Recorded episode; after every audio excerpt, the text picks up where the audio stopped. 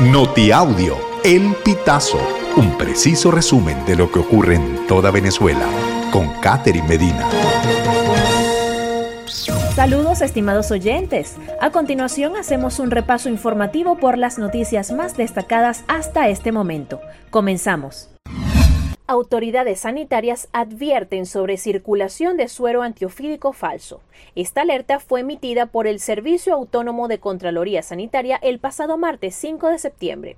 Se ha recibido la alerta sanitaria emitida por el Instituto Nacional de Higiene Rafael Rangel sobre el producto biológico suero antiofídico polivalente de inmunoglobinas hiperinmunes derivadas de plasma equino. Se detalla en el comunicado publicado por la entidad adscrita al Ministerio de Salud. Este suero es efectivo contra el veneno de las especies mapanare y cascabel tropical. Mamá de John Álvarez pide al defensor del pueblo que actúe por caso de tortura. Wendelin Peña, madre del estudiante John Álvarez, detenido el pasado 4 de septiembre, introdujo este miércoles un documento ante la Defensoría del Pueblo en el que solicita al defensor del pueblo que actúe por las denuncias que ha hecho su hijo respecto a torturas recibidas. Un tribunal de Caracas vinculó a John Álvarez a la causa de los seis sindicalistas condenados a 16 años de prisión. El 4 de septiembre le imputaron los delitos de conspiración y asociación para delinquir. En Miranda, tribunal priva de libertad a tres funcionarios de la PNB por golpear a un hombre. El Tribunal Segundo de Control del Circuito Judicial Penal, Extensión Valles del Tuy, dictó medida privativa de libertad contra tres funcionarios de la Policía Nacional Bolivariana involucrados presuntamente en la agresión contra un hombre en Ocumare del Tuy, municipio Tomás Lander.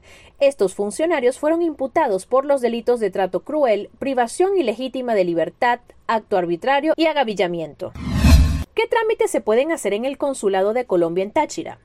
Trámites de visa, documentos de identificación familiar, emisión de pasaportes y reconocimiento de firmas son parte de lo que realiza el Consulado de Colombia en Venezuela, es decir, miles de colombianos radicados en el país pueden hacer sus solicitudes. En la actualidad hay 14 consulados en el país. Sin embargo, solo la oficina de San Antonio del Táchira fue reabierta para las diligencias. Próximamente entrarán en servicio las sedes de Maracaibo, San Cristóbal y luego Caracas, de acuerdo a información ofrecida por la delegación a El Pitazo. Feria de Barquisimeto. Entradas para los conciertos costarán entre 5 y 70 dólares. Oscar de León, Los Ilegales, Servando y Florentino, Jesse Uribe, Jorge Celedón, Nelson Velázquez, Desorden Público, Jerry Rivera, Mike Towers, Micro TDH, Los Cadillacs, entre muchos otros, son los artistas que estarán en la cartelera musical de la Feria Internacional de Barquisimeto, que iniciará el 13 de septiembre. Estimados oyentes, este ha sido el panorama informativo hasta esta hora. Narró para ustedes Catherine Medina. Estas informaciones puedes ampliarlas en nuestra página web, elpitazo.net. También recibimos tus denuncias vía SMS o WhatsApp a través del 0414 230 2934.